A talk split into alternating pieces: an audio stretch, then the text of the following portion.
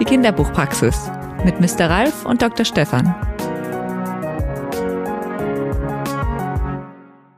Dr. Ralf, Mr. Stefan, Ja, was habt ihr dann? jetzt Ja. endlich mal die Vorlesestudie ausgewertet? Vorlesestudie. Welche denn? Die vom Ja. letzten Jahr? Na, ich habe die schon dreimal ausgedruckt und auf den Schreibtisch gelegt. Ach, ja, ja, da war was, da war was. Stimmt, stimmt, stimmt. Die doch, wir neue. haben auch schon reingeguckt. Wir haben auch schon reingeguckt. Ähm, ja, Stiftung Lesen, du weißt doch, das kam doch jetzt. äh, ja, genau. Das war mit doch den Kitas. Mit den Kitas. Das, das, das war doch, alles war wunderbar. Alle Kinder werden in den Kitas mit äh, Büchern, mit Geschichten versorgt. Der muss noch Mann. desinfiziert werden mal. Ja, mhm. Also das war alles prima. Ich kann mich noch an die letzte erinnern, vom letzten Jahr. Die wird ja jährlich von gemacht. 20, ja. Ja. Da, da waren die Eltern, oder? Ging es um die Da Eltern? ging es um die Eltern und das war jetzt nicht ganz so rosig, weil da waren viele Eltern, die gesagt haben, ja, vorlesen ist schon schön, hab aber ich, ich schaff's Ich nicht. nicht. Ja, da über zwei Drittel aller Eltern haben mindestens eines von drei Gründen vorgeschoben. Entweder ich habe anderes zu tun, ich habe keine Zeit dazu oder wenn ich mal abends nach Hause komme, bin ich so erschöpft, da kann ich nicht auch noch vorlesen. Ähm, Das das, sind lauter Ausreden, würde ich sagen, oder? ja, und Also dem entgeht ja das Schönste, nämlich also mit dem Kind zusammen, das ist doch herrlich, mit dem Kind zusammen, du entdeckst ja eine Welt. Also, naja gut, also die, die wollen nicht. Ja. Und sie sagen auch, na, wenn mein Kind in die Kita geht, da wird denen ja vorgelesen. Da müssen sie's, muss ich es doch zu Hause nicht auch machen. Außerdem, die können es da viel besser. Können ja andere machen. Können ja andere Können machen. ja andere machen. Und jetzt hat man die Kitas. Jetzt in der aktuellen, jetzt gerade sind die Kitas untersucht worden. Genau. Und da müsste man mal eigentlich auf diese so positiven Zahlen nochmal richtig drauf gucken. Vielleicht von jemand, der sich damit intensiver beschäftigt. Ja, wir bräuchten jemanden, der mit Vorlesen, wen, wen haben wir denn da? Lass uns doch mal gucken in unserer Kartei. Ähm, wen haben wir denn da, der mit Vorlesen sich wundert? Ach, natürlich der, ähm, der, der Sven äh, in, in, in Waldbronn, äh, Sven Puchelt. Natürlich, hat er eine Kita? Puchelt. Nee, der hat keine Kita, der hat, ähm, ist in einer Buchhandlung angestellt und ähm, ist aber seit 20 Jahren der Kinder- und Jugendbuchexperte dort und der macht wahnsinnig viel mit Kitas. Den, den könnte man, der, den könnte man fragen, das ist einer, der sich absolut gut mit Vorlesen und der liest, also ach, der, der muss uns mal eine Kostprobe geben. Äh, Puchelt, haben wir den, Kai, haben wir den in der Kartei? Guck ja, doch mal. Literatur haben wir hier. Ja, ah ja, wunderbar. Ah, Ja, dann rufen wir den doch mal an. Klar.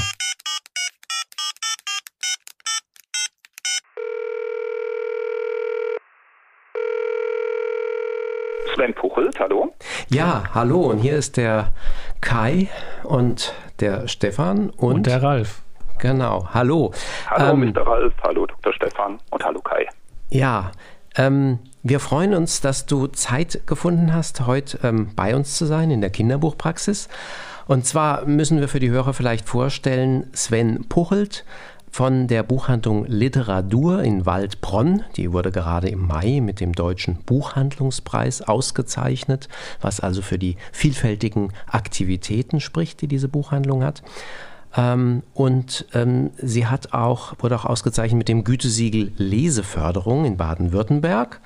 Und Sven Puchelt ist seit mehr als 20 Jahren äh, aktiv im Bereich Kinder- und Jugendliteratur, macht da unzählige Veranstaltungen.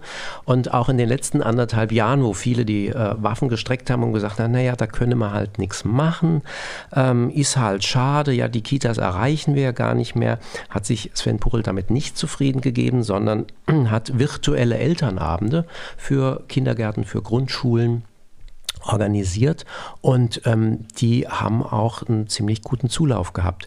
Vielleicht kannst du mal sagen, Sven, wie du darauf gekommen bist, auf diese virtuellen Elternabende. Ja, es, es ging eigentlich los mit virtuellem Abend für Erzieherinnen und Erzieher, weil wir eigentlich immer im Frühjahr vier Abende in der Buchhandlung anbieten. Die nennen sich Schmökerabend für ErzieherInnen. Ähm, an solchem Abend stelle ich neue Bücher vor, eine Stunde lang ungefähr, und dann ist wirklich Zeit für die ErzieherInnen zum Schmökern im Laden und ins Gespräch zu kommen. Und normalerweise erreichen wir dabei pro Abend, dann ist der Laden auch rappelvoll, 35 ähm, Personen.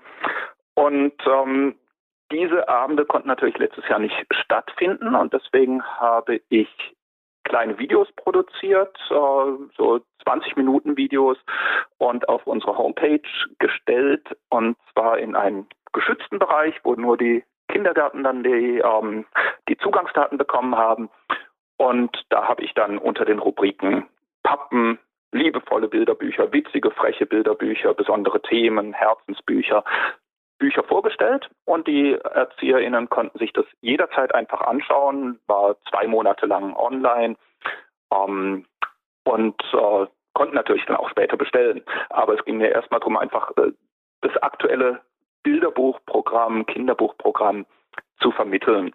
Und ähm, dann habe ich im Herbst, wo ich normalerweise eben sehr, sehr viele Veranstaltungen in Kindergärten und Grundschulen mache, ähm, mir überlegt, äh, da müsste es auch eine Möglichkeit geben und habe dann ähm, zwei halbstündige äh, Videos gemacht, wo ich in der Buchhandlung ähm, neue Bücher, einmal für Kindergartenalter, einmal für Grundschulalter vorstelle und die dann auf die Homepage gestellt mit einer Buchliste dazu, wo dann noch mehr Bücher vorgestellt waren.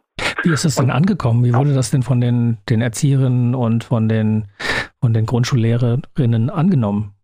Ähm, sehr, sehr gut. Ähm, vor allen Dingen äh, im Kita-Bereich. Ähm, wirklich dieser, dieser Erzieherinnenabend, äh, der virtuelle oder die Videos wurden sehr, sehr viel angeschaut. Es kamen ganz viele Rückmeldungen über Mail, ähm, auch über Facebook, äh, mit, mit Danke äh, für diese Aktion und wirklich auch Bestellungen, was natürlich für uns als Buchhändler auch wichtig ist. Ähm, und äh, bei den Herbstveranstaltungen, bei den Kindergarten oder bei den Elternabenden, den virtuellen, ähm, da waren wirklich ähm, tolle, tolle Rückmeldungen und äh, manche Kindergärten, manche Einrichtungen äh, haben über Elternvereine dann zum Beispiel auch Bestellaktionen äh, initiiert, ähm, haben die Bücher an die, an die äh, Eltern direkt ausgeliefert und eine Sammelrechnung bekommen. Also es hat also, was bewirkt. Das hat wirklich was bewirkt und vor allen Dingen sind dadurch viele Bücher, die letztes Jahr eigentlich während der Lockdowns ähm, fast untergegangen wären, ähm, konnte ich dann doch etwas ähm, pushen. Gerade rücken wieder. Ja, genau. Ähm, sind dann auch Buch, äh, sind dann auch Einrichtungen jetzt aus einem etwas größeren Umkreis dazugekommen? Das heißt also, sind dann auch neue über den digitalen Kanal dazugekommen? Es kann ja, ist ja immer so ein Vorteil. Das ist ja nicht so regional begrenzt. Man fährt ja dann ja. nicht 50 Kilometer für einen Buchabend. Na, vielleicht schon, aber eher seltener. Und äh, das Digitale ist ja jetzt nicht mehr so verortet. Ja, also wir haben sowieso ein ziemlich äh, großes Einzugsgebiet, weil Bronn ist eine Gemeinde mit 13.000 Einwohnern. Ähm, da kann eine Buchhandlung alleine quasi nicht von leben. Ähm, und gerade durch die Veranstaltung in Kindergärten und Grundschulen haben wir ein ziemlich großes Einzugsgebiet, was wir auch während der Lockdowns gemerkt haben bezüglich des Ausfahrens. Da haben wir hunderte Kilometer ähm, runtergerissen oft. Ähm, und äh, bei den virtuellen Abenden würde ich jetzt nicht sagen, dass wir unbedingt noch neue ähm, äh, Einrichtungen erschlossen haben. Wir haben eigentlich schon sehr guten Kontakt hier in einem großen äh, Einzugsgebiet. Aber ähm, bei diesen äh, Elternabenden virtuell oder auch bei den äh, virtuellen Erzieherinnenabenden ähm, mussten eben ja, wie, wie das oder wie ihr es gesagt habt, äh, die Leute nicht dann erstmal hierher fahren, und in die Buchhandlung kommen, sondern konnten es jederzeit anschauen. Äh, eine Familie hat mir gemailt, ähm, sie hätten es mit der ganzen Familie, auch mit den Kindern zusammen, auf dem, äh, im, im, Wohnzimmer sitzen, mit Chips äh, angeschaut, das, das Grundschulvideo und dann hätten sie auch noch das Kindergartenvideo, obwohl sie aus dem Alter eigentlich raus sind, sich angeschaut. Und es wäre so schöne Unterhaltung gewesen. Ähm, also solche Rückmeldungen kommen dann eben auch, dass oft ähm, gerade in Familien das dann auch die Elternteile sind, die beim Elternabend vor Ort dann nicht mit dabei sind. Jetzt ist ja gerade die Vorlesestudie der Stiftung Lesen und ähm, Zeit- und Bahnstiftung, mhm. Deutsche Bahnstiftung, rausgekommen.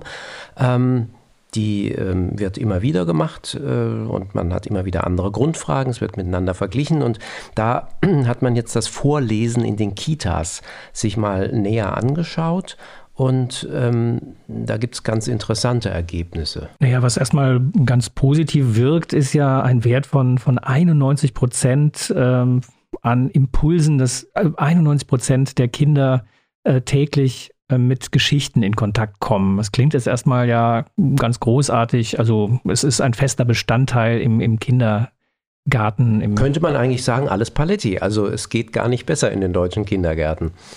Schön wär's. Schön wär's. Ja, stimmt, wenn man dann genauer guckt, äh, das ist ja oft bei Umfragen, man muss sich die Frage anschauen. Und bei der Frage ist es so gewesen, ähm, die Frage heißt, bitte schätzen Sie einmal, wie oft ein Kind im Schnitt in Ihrer Kita mit Geschichten in Berührung kommt. Egal, ob sie jemand vorliest oder ob das Kind selbst in einem Bilderbuch blättert, ein Hörbuch hört oder ihm jemand etwas erzählt. Und da ähm, kommt man dann ganz schnell auf diese Zahl von Also böse gesagt, wenn ein, wenn ein Kind über ein Buch stolpert, hm. sich ärgert, das Buch nimmt und ins Regal stellt, ist es auch mit einer Geschichte in Kontakt gekommen. Aber äh, das könnte vielleicht auch noch in diese Schätzung eingeflossen sein. Man weiß es nicht so ganz genau. Ja, das hoffe ich nicht. Ja, aber ähm, ja, das ist schon ähm, äh, etwas ja, verwässernd, diese Fragestellung. Du hast ja, ähm, du bist in der IG Leseförderung des Börsenvereins und ähm, du hast da ähm, ja auch nochmal Einblicke sozusagen, was Kita und Kita-Arbeit betrifft, weil ähm, ihr habt da ein sogenanntes Gütesiegel. Ja, da gibt es, ähm, oder vielleicht vorausschickend, ich bin seit zwei Jahren, äh, zweieinhalb Jahre jetzt in der IG Leseförderung und ähm, als ich dort angefangen habe, da wurde gerade die ähm, Verleihung des ersten Gütesiegels Buchkindergarten, wird jetzt umbenannt in äh, Bücherkita oder Buchkita. Ähm, da wurde die, die Verleihung das erste Mal vorbereitet und die Auswahl vorbereitet. Ähm, ich war also in der ganzen Findung dieser Aktion erstmal noch nicht beteiligt. Ähm, was für mich aber sehr spannend war, dann mitzukriegen, äh, wie viele Kindergärten sich oder Einrichtungen sich beim ersten Mal schon beworben haben. Ähm, das waren 800, äh, um die 800. Und ähm, es wurden, ich habe es jetzt nicht mehr genau im Kopf, über 200 dann gleich ausgezeichnet. Die mussten und, ja bestimmte Kriterien erfüllen. Und zwar ja, ziemlich genau. strenge. Genau. Ja, also es geht nicht darum, um, ähm, ob regelmäßig vorgelesen wird, sondern was überhaupt noch mit Büchern gemacht wird. Ob Bücher zum Beispiel ausgeliehen werden, ob äh, die die Einrichtung quasi als kleine ähm, Kinderbibliothek äh, auch fungiert. Ähm, was äh, außenrum mit Büchern gemacht wird, was für Aktionen gemacht werden. Ähm, und da sind so tolle Ideen dabei gewesen und so tolle Projekte äh, von Einrichtungen. Ähm, das hat dann äh, uns in der IG auch unheimlich ähm, Mut gemacht oder äh, und, und sehr positiv gestimmt, was da in, in Kitas wirklich alles gemacht wird. Ähm, auf der anderen Seite sehe ich aber eben auch äh, in dem in meinem Einzugsgebiet hier mit äh, wirklich knapp 100 ein oder um die 100 Einrichtungen, zu denen ich äh, guten Kontakt habe, ähm, äh, da haben sich äh, jetzt haben zwei äh, Einrichtungen dieses Gütesiegel erhalten, fünf haben sich beworben. Ähm, das spricht schon mal dafür, dass es strenge Kriterien sind. Ja, genau, genau. Aber die beiden Einrichtungen, die äh, die Auszeichnung bekommen haben, ähm, das ist auch wirklich großartig, was die was die machen. Vielleicht muss man auch noch ergänzend äh, zusagen, das ist nicht nur der Börsenverein, sondern es ist auch der Deutsche Bibliotheksverband, genau, der Bibliotheksverband die beiden dabei, zusammen, genau, die das ja, Gütesiegel genau, dann ja. immer verleihen. Naja, ja. aber auf der anderen Seite, wenn du sagst, du hast ein Einzugsgebiet von 100 Einrichtungen und davon haben 50 beworben und zwei haben diese Auszeichnung bekommen, muss man ja neben diesem positiven Aspekt auch den sagen wir mal noch die graue Masse der anderen sehen, die sich nicht mal beworben haben, wo man sich fragt, woran liegt's? Ähm, spielt es da eben nicht so eine Rolle? Mhm. Oder sind die, ach, wir haben so viel zu tun, wir wollen uns nicht auch noch auf irgendwas bewerben, da muss man ja auch wieder was machen. Ja, Wie das ist, ist glaube ich, eher das. Ähm, also wirklich ein paar, die auch sagen, uns reicht wenn wir ab und zu Bücher vorlesen. Ähm, und wirklich, äh, ich würde sagen, ein relativ großer Teil, die einfach noch nicht oder vielleicht nicht, nicht, nicht sehen, was sie damit auch an Öffentlichkeitsarbeit machen können, äh, wie sie sich so in, in den Fokus stellen können mit ihrem Schwerpunkt auch oder mit einem ihrer Schwerpunkte, dem, dem, äh, den Büchern, dem Vorlesen. Sozusagen als USP, wie man neudeutsch ja, sagt. Genau, genau. okay.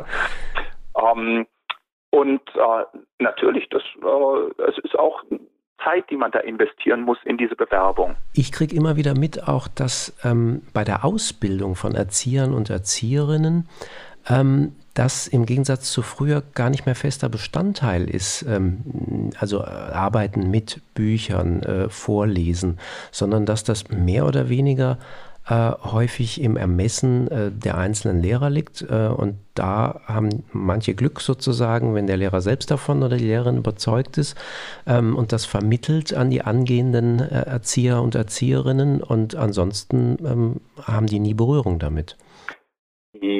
Ja, ähm, sage ich so ein bisschen äh, zögernd. Ja, also ich bin hier einmal im Jahr an einer Fachschule für, für ErzieherInnen und äh, stelle dort neue Bücher vor, zeige so ein bisschen, was man mit Büchern machen kann. Ähm, da ist also von der Ausbildungsseite her wird sehr viel Wert drauf gelegt. Da, das ist auch immer im Rahmen einer ähm, expliziten Bilderbuchwoche, wo ganz viele Aktionen rund ums Bilderbuch äh, gemacht werden mit den Auszubildenden. Ähm, was ich eher sehe, ist, dass viele von den angehenden ErzieherInnen ähm, zum Teil selbst keine, keine Lesesozialisation mhm. haben. Und äh, denen muss man dann zum Teil wirklich erstmal zeigen, was, was bedeutet denn Vorlesen? Wie liest man vor? Was steckt in so einem Buch alles drin? Was kann man da noch rausholen? Was kann man außenrum machen? Das ist ein gutes Stichwort. Wie liest man vor, Sven? Wie liest man richtig vor? Das ist ja oft eine Frage, die kommt. Ja, wie, wie muss ich denn richtig vorlesen? Wenn, wenn ein Buch vorgelesen wird, hinter dem man selbst nicht steht, ähm, dann kann man das nicht, nicht vorlesen. Wenn ein, ein Quatschbuch, ähm, wie der Herr Gnürzte Fürz äh, aus dem Klett Kinderbuchverlag, wenn man das albern und doof findet, kann man das nicht vorlesen. Wenn man das selbst total witzig findet, ähm, dann kann man das auch toll vorlesen. Mhm. Ähm, ich versuche den Eltern auch immer so ein bisschen Tipps an die Hand zu geben. Ähm, schönes Beispiel, äh, in, in Einrichtungen, wo ich das erste Mal bin oder wo ich nicht so oft bin, habe ich oft als Pappbilderbuch ein uraltes Buch von Janosch dabei, nämlich ähm, das Auto hier heißt Ferdinand. Ähm, ganz einfache Reime. Das Auto hier heißt Ferdinand, steht an einem Bergesrand, es will den Berg besteigen und sich den Leuten zeigen. Ähm, das habe ich jetzt so runtergeleiert. Später ja, ja. kommt die Stelle, ähm, der Traktor von dem Bauern Nolte steht hier, weil er auch schieben wollte und hat mit seiner Riesenkraft sie alle auf den Berg geschafft. Und diese Stelle nehme ich immer als Beispiel, dass man, wenn man das vorliest, dann liest man eigentlich, denke ich zumindest automatisch nicht vor und hat mit seiner Riesenkraft sie alle auf den Berg geschafft, sondern dieses Wort Riesenkraft, das hat eine Kraft und das betont man dann auch. Und das ist sowas, was ich denn Eltern und auch ErzieherInnen gerne an die Hand gebe, dass man da äh, so ein paar Betonungen einfach setzt, die man aber eigentlich automatisch setzt. Und bei vielen Büchern empfehle ich auch, gerade bei gereimten Büchern, ähm, sich das einfach mal selbst laut mhm. vorzulesen. Du, du hast so ein wunderschönes, also ich habe dich schon mal erleben dürfen, wie du von Jan Konefke dieses Gedicht, die Trippeltrappeltreppe, diese Trippeltrappeltreppe erzählt hast. Ähm, vielleicht kannst du mal sagen, vielleicht kannst du gerade den Anfang mal ähm, erzählen, mhm. ähm, um was das bewirkt. Also ähm, wo selbst, äh, sage ich mal, zappelige und vielleicht nicht gerade unbedingt konzentrationsstarke Kinder ähm, plötzlich äh, den Mund aufreißen und dich angucken. Ja, also, also das Gedicht lese ich immer in Grundschulen vor. Ähm, normalerweise in ersten und zweiten Klassen. Ich bin regelmäßig in verschiedenen Grundschulen hier, oft einen ganzen Vormittag, wo ich dann eine Schulstunde für die ersten, eine für die mhm. zweiten mhm. und so weiter mache.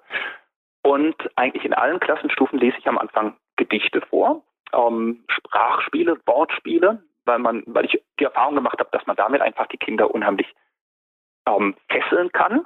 Bei der Trippeltrappeltreppe erzähle ich den Kindern immer, ihr müsst euch vorstellen, ihr steigt in einem Turm hoch, eine Wendeltreppe, wollt dann oben die Aussicht genießen. Am, am, am Anfang denkt ihr, ja, ich bin gleich oben und lauft schnell los und dann wird es doch anstrengend, dann macht ihr irgendwann eine Pause und verschnauft. Und auf der Treppe in diesem Gedicht seid ihr nicht alleine unterwegs, sondern da sind noch ganz viele andere. Und vielleicht kriegt ihr mit, wer da noch unterwegs ist. Und das Gedicht fängt dann so an. Diese Trippeltrappeltreppe, diese Trippeltrappeltreppe, Trippeltrappel, Trippeltrappel, Tritte, Tritte, Schritte, Schritte, Hacken, Hacken, Absatz, Absatz, Sohlen, Sohlen, Zehen, Zehen, diese Trippeltrappeltreppe, diese Trippeltrappeltreppe, Tappen, Tappen, Treten, Treten, Hoppeln, Hoppeln, Hopsen, Hopsen, Stolpern, Stolpern, Poltern, Poltern, Toben, Toben, Stapfen, Stapfen, Schreiten, Schreiten, Springen, Springen, Kriechen, Kriechen, Kriechen, Kriechen diese Trippeltrappeltreppe. Und dann kommen Tatzen und Huf und Pfoten und Saugnapf. Ähm, also ein Bilderkino, und, was eigentlich ja, losgeht bei den Kindern im genau. Kopf. Und ähm, es kommen immer wieder Pausen und dann fängt es wieder an mit dieser mit diese Trippeltrappeltreppe. Und da merkt man beim Vorlesen, dass die Kinder so, äh, so mit Schwung holen und dann manchmal zumindest das Wort Trippeltrappeltreppe schon mal mit, äh, mitsprechen oder sich im Rhythmus mitbewegen. Ähm, manchmal wird mit auf dem Platz mitgelaufen oder gestampft oder geklatscht. Und ähm, das Gedicht lese ich wirklich immer in den ersten und zweiten Klassen vor. Und ähm, wenn ich ein Jahr später wieder in diese Schulklassen komme und manche Kinder dann auch wirklich ein Jahr nicht gesehen habe, weil die äh, halt doch nicht in die Buchhandlung kommen, ähm, an die Trippeltreppe, äh, Trippeltrappeltreppe erinnern sie sich alle und wollen ja. die dann wieder hören. Und ich hatte jetzt gerade letzte Woche noch äh, eine vierte Klasse, ähm, die, die mich noch am Schluss gefragt haben, äh, liest du noch die Trippel-Trappel-Treppe? Oh, schön. Mhm. Und das ist einfach herrlich, wenn man das sieht, was das was da hängen bleibt bei den Kindern mhm. und, und wie sie Spaß haben an sowas. Was natürlich auch wunderbar funktioniert, ist, dass das ja so einen Wortklang hat und dass da, ja, die Worte sind alle gesetzt. Man hat ja quasi die Betonung schon mitgegeben. Man, man genau. kann mit dem Text einfach wahnsinnig viel machen. Ja. Und das ist für mich halt auch so eine, glaube ich, eine gute Möglichkeit, um die Kinder zu erreichen, die noch ein bisschen mit der deutschen Sprache fremdeln oder die da besser reinkommen wollen und wo man dann am Ende ja auch immer das Problem hat, da hat man dann ähm, Eltern, die auch nicht gut vorlesen können, weil sie sich nicht trauen äh, in dieser mhm. Sprache vorzulesen. Das ist ja auch, war auch in der letzten Vorlesestudie ja schon so ein Thema. Ja. Also ist das so über diese Sprachspiele, über dieses ähm, spielerische Annähern an die Sprache, ist das auch ein Weg, um, um viele Kinder mit abzuholen? Ähm, fremdsprachige Kinder äh, würde ich nicht unbedingt sagen, weil ähm, gerade bei so einem Gedicht wie Trippel, Trappel, Treppe, da sind Worte drin, die auch, auch die äh, deutschsprachigen oder äh, Kinder erstmal gar nicht kennen. Da ist das Wort drin, schreiten. Ich frage die Kinder dann auch immer, was, was bedeutet denn schreiten? Kann das mal jemand vormachen? Und äh, in den allerseltensten äh, Fällen ist in der Klasse dann wirklich ein Kind, was weiß, was schreiten bedeutet. Ähm, macht denen aber dann auch Spaß, sowas zu lernen oder ein Wort wie straucheln was ist denn Straucheln? Das benutzt ja auch kaum jemand. Mhm. Ähm, und mit solchen Worten haben dann natürlich Kinder, die nicht mit der deutschen Sprache aufgewachsen sind, noch mehr Schwierigkeiten. Auf der anderen Seite äh, kriegen sie natürlich so einen Sprachrhythmus mit. Ähm, aber da finde ich zum Beispiel dann gereimte Bilderbücher, ähm, wie den tollen Klassiker, den ich auch immer im Herbst im Kindergarten dabei habe. Es klopft bei Vanya in der Nacht. Ähm, äh, wenn es schon so anfängt, weit fort in einem kalten Land steht Vanyas Haus am Waldesrand. In langen Zapfen hängt das Eis und ringsherum ist alles weiß. Das ist ein toller Anfang und das zieht einen in die Geschichte rein.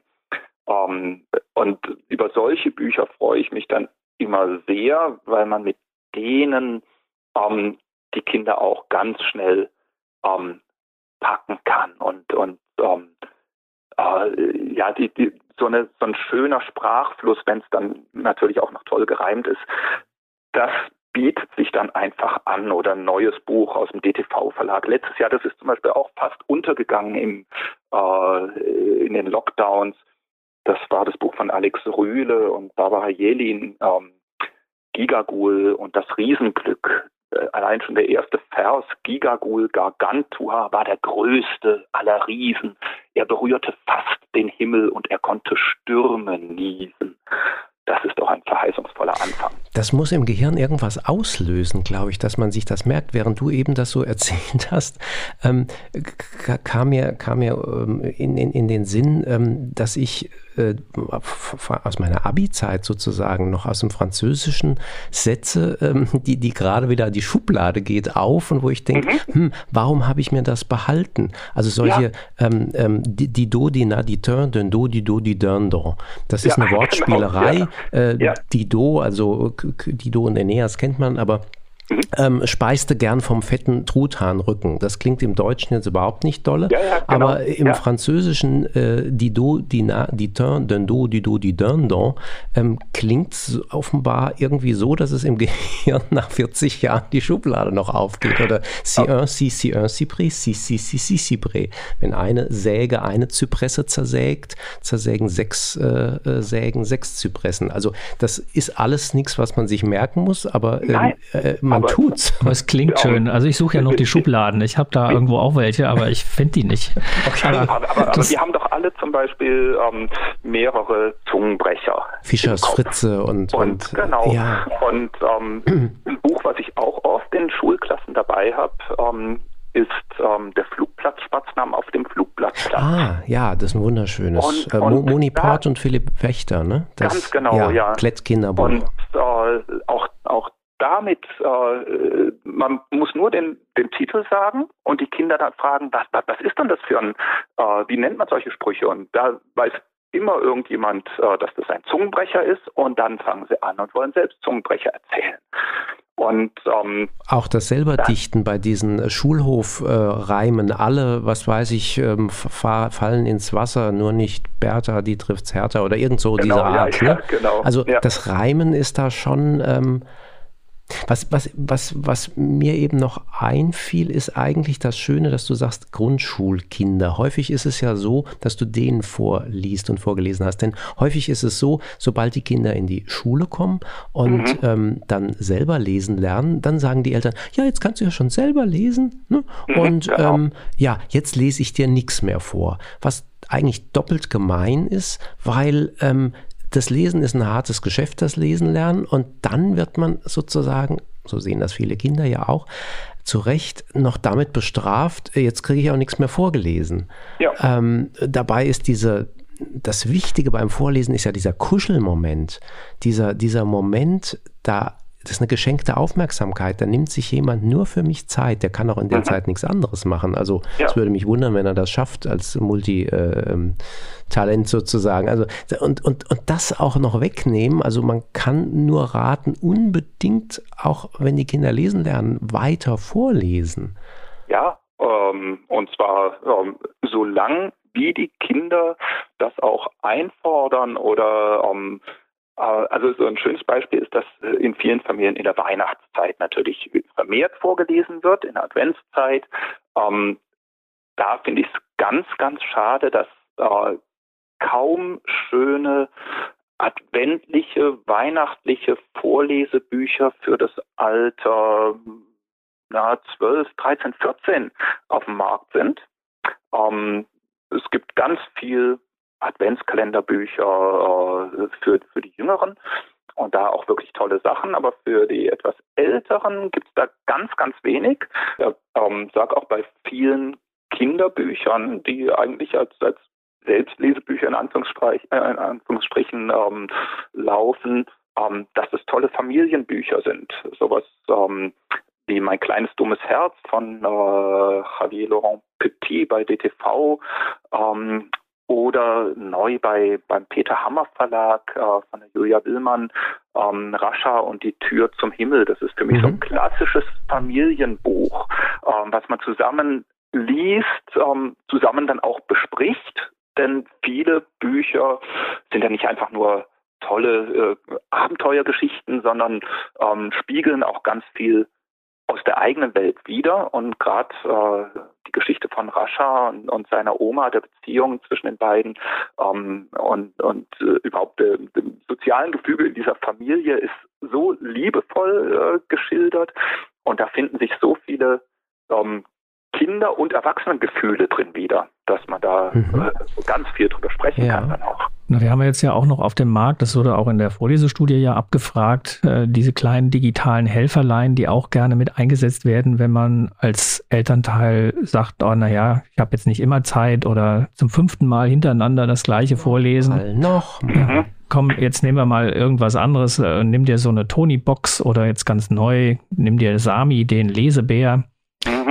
Ähm, wie wird denn das genutzt oder wie, wie ist das zu sehen? Es ist natürlich, auf der einen Seite sagt man, ja, man kann ja nicht immer und permanent zur Verfügung stehen, wenn das Kind da steht und sagt, jetzt lies mir vor. Es Mhm. passt ja wirklich nicht immer. Andererseits ist das natürlich auch so ein gewisser, so ein gewisses Convenience-Produkt. Ähm, ich komm, lies, das liest auch viel besser als ich, gerade wenn es sehr aufwendig produziert, fast so eine Hörspielvorstellung ist, dann sagt man, das schaffe ich ja nie. So viel Stimmen verstellen kann ich gar nicht und so gut vorlesen kann ich auch nicht. Jetzt, jetzt werfen wir allerdings schon mit einer Kenntnis, die vielleicht nicht jeder hat, nämlich Sami, den Vorlesebär. Ähm, den kennt nicht jeder. Vielleicht müssen wir da zwei Sätze sagen, weil das gerade jetzt erst auf den Markt gekommen ist von Ravensburger. Das ist ein Eisbär ähm, und den klemmt man äh, ans Buch ähm, und dann äh, kann man sozusagen, ähm, wird, wird einem vorgelesen. Und zwar in dem Moment, wo eine Seite umgeblättert wird. erkennt er auf der Seite einen Marker und weiß, ähm, welche Textpassage auf diesen Seiten, auf dieser Doppelseite steht und beginnt vorzulesen. Also, ich habe den Sami gerade hier, da hören wir doch mal rein. Du hättest dich fast auf mich gesetzt, sagt eine spitze Stimme. Und sobald man weiterblättert, ja, dann kommt da immer eine neue. Ah, hoppla, Chamäleon, sagt Mono überrascht. Tolle Tarnung. Ich mache Werbung für meinen. Klingt wie ein Hörspiel. Mhm. Also es ist die Genau. Verbindung tatsächlich von Vorlesen und Buchseite. Ich glaube, so eng gab es das bislang noch nicht, weil ähm, ein Hörspiel ist was anderes. Ähm, aber so, so eins zu eins ähm, sozusagen in dem Moment, wo es losgeht mit der Seite und das Umblättern und das funktioniert vorwärts wie rückwärts. Manche Kinder suchen ja dann auch, Moment, muss ich nochmal zurück oder wollen nochmal. Und ähm, ist das erste Mal, dass Ja, das so jetzt Augmented Reality Anwendungen gab es schon. Die haben dann auch vorgelesen. Das gab es auch schon mal. Das hat sich noch nicht durchgesetzt, wenn man dann Genau. Kinder mit so einem Handy da auf so einer Buchseite fummeln lässt. bei Leo, aber Ja, das, das- war eine ganz andere, nochmal eine andere. Nochmal- Und Na. die Leseeule Luca, die gab's doch auch noch. Die gab es Ja, auch und auch den Tipptoy-Stift, aber den ja, gab es es war alles auch. nicht, nicht ja, also Tipptoy-Stift ist ja eigentlich nochmal eine eigene Sache, Mhm. nicht, weil das nicht einfach nur vorliest. Ähm, diese Augmented Reality-Sachen, die waren alle nicht richtig ausgereift. Mhm.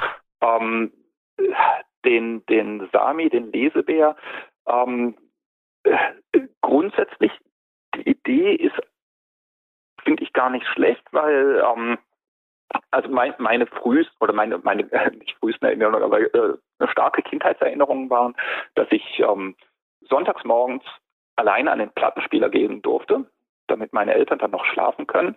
Und ich konnte mir, habe mir dann Märchenplatten aufgelegt ähm, von der Mhm. Deutschen Grammophon. Äh, und das war sonntags morgens dann ähm, äh, Kalif Storch äh, war eins der Lieblingsmärchen, die ich da immer gehört habe. Und Zwergnase. Ähm, Ich glaube, glaub, die LP habe ich ja auch. ja, sehr schön.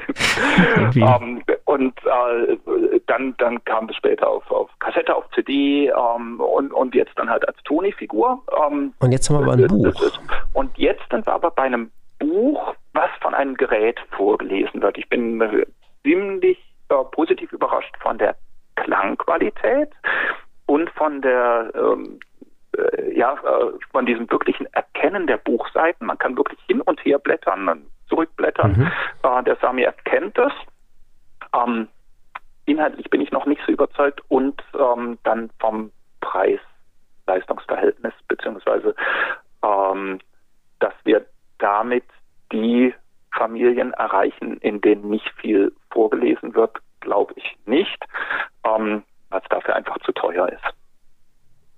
Ja, also in der Buchhandlung ähm, wird das wahrscheinlich eben schwieriger sein. Ist die Frage, ob Bibliotheken es sich anschaffen, damit man es sich ausleihen kann. Weiß ich nicht, ob das bei diesen Geräten so, ähm, habe ich gar keine Ahnung, ob das dann Da bin gemacht würde. unsicher, ja. Wäre mal interessant beim Deutschen Ja. Bibliotheksverband, können wir die Genau. Kolleginnen mal fragen. Ähm, aber gleichzeitig ist es ja hier auch die Möglichkeit, dieses Buch, das ein Buch ist, ähm, können Eltern oder Bezugspersonen, ähm, können das ja erst vorlesen, sie können es fünfmal vorlesen, ähm, als eigenständiges Bilderbuch. Es funktioniert ja. Mhm. Und dann ähm, beim fünften, sechsten, siebten, achten Mal kann dann der Sami äh, ein, ein, einspringen sozusagen oder ähm, auch wenn es schon vielleicht bekannt ist, äh, die berühmte Autofahrt auf dem Rücksitz äh, wird die Mutter, wenn sie fährt oder der Vater vielleicht nicht so gern vorlesen im Bilderbuch, aber das kann das Kind selber, weil es kennt die Geschichte. Also das hat vielleicht also auch eine Bindung ans Buch, die da entstehen das, kann. Ja, ja, das, das auf jeden Fall, denke ich. Ähm, wobei natürlich äh, ein Kind, was ein Buch äh, vier, fünf, sechs Mal vorgelesen bekommen hat, ähm, oder, viele Kinder kennen dann die Geschichte schon und äh, gucken sich es oft auch so alleine an und erzählen sich die Geschichte vielleicht in ein bisschen anderen Worten, aber auch eine Erfahrung, nochmal auf das, auf das Beispiel, ähm, äh, ich glaube, bei Vanya in der Nacht zurückzukommen. Mhm wenn man das ein paar Mal Kindern vorgelesen hat, die sprechen das mit, weil es eben auch so schön gereimt ist und man kann als Erwachsener auch nicht mal was abkürzen, weil man denkt, ach, heute ich äh, dachte, die, die zwei Zeilen überspringe ich, weil ich früher ins Bett möchte. Du hast da was vergessen. Genau. Kommt dann, das, ja. Ja, genau, das mhm. wissen die Kinder sofort. Und ähm, also eigentlich können sich die Kinder, wenn sie ein Buch schon ein paar Mal angeschaut haben, nicht alle Kinder, aber viele Kinder schauen sich das Buch dann alleine an und erzählen sich die Geschichte dann eben selbst noch einmal. Ja, ein, ein letzter Punkt auch, auch der, der, der, du hast es auch vorhin schon mal angedeutet, ähm, und das kam jetzt auch in der Vorlesestudie vor, das fand ich ganz spannend, auch wenn die Bibliotheken das vielleicht gar nicht so, so spannend finden, aber die Möglichkeit, dass man sich Bücher oder auch Medien oder auch so ein Sami oder so ein Stift auch in den, in den Kitas ausleihen kann. Ähm, das fand ich eigentlich einen ganz spannenden Ansatz, weil dann dort eben auch mehrsprachige Bücher oder Bücher in anderen Sprachen zur Verfügung stehen und man ja öfter diese Frage hat, wie erreiche ich denn diejenigen, die jetzt nicht freiwillig in die Bibliothek kommen oder die nicht zum Elternabend kommen? Kinder mhm. abholen müssen die. Also so wie Kinderarzt, nur ist, glaube ich, die Bibliothek, äh, die, die Kita da doch der bessere Ort. Und ähm, du hast ja auch gesagt, dass manche Kitas äh, Dinge zum Ausleihen anbieten. Ist das ja. ein guter Weg?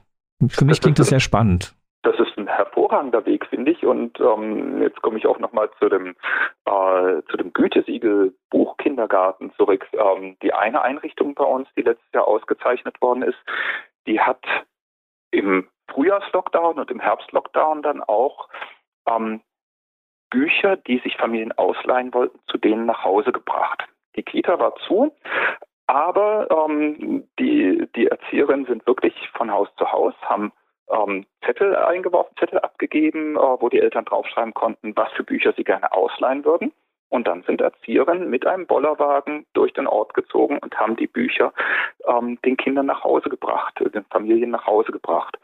Und die haben auch sonst, ähm, wenn sie eben normal aus der Kita äh, sich Bücher oder Medien ausleihen, werden die in einem glaube, ein gelber Stoffbeutel äh, mitgegeben und dann wissen die Eltern auch zu Hause, ah, wenn noch so ein gelber Stoffbeutel hier bei uns liegt, dann muss irgendwo auch noch ein Buch aus der Kita sein, ähm, so dass man immer wieder auch daran erinnert wird, das vielleicht zurückzubringen. Ähm, aber das ist natürlich eine tolle, tolle ähm, äh, Verbindung von der Kita äh, zu einer Bibliothek quasi, zu den Familien. Ähm, das ist ein großartiges Beispiel, was die eine, oder eine großartige Aktion, die diese eine Kita da. Na, dann haben wir ja schon hat. mal was, was wir mitnehmen können und an alle weitergeben können. Wir haben ganz können. viel übers Vorlesen jetzt mitbekommen mhm. und ähm, vielen Dank, dass du uns da aufgeschlaut hast, Tipps gegeben hast. Ähm, ja, vielen Dank, dass du bei uns in der Kinderbuchpraxis warst. Danke. Ja, ich bedanke mich für die Einladung in die Praxis. So, jetzt haben wir im Behandlungszimmer noch zwei Bücher zur Zeit, wo das Wünschen noch geholfen hat. Und dann das Urmel aus dem Eis, aber das ist doch ganz alt. Ja, das ist schon älter. Ja, die Brüder Grimm hier sind noch älter, aber gut. Ja, heute haben wir mal was Älteres. Mal aber was, was Gediegenes. Ja, was, was zeigt, Vorlesen ist sehr alt.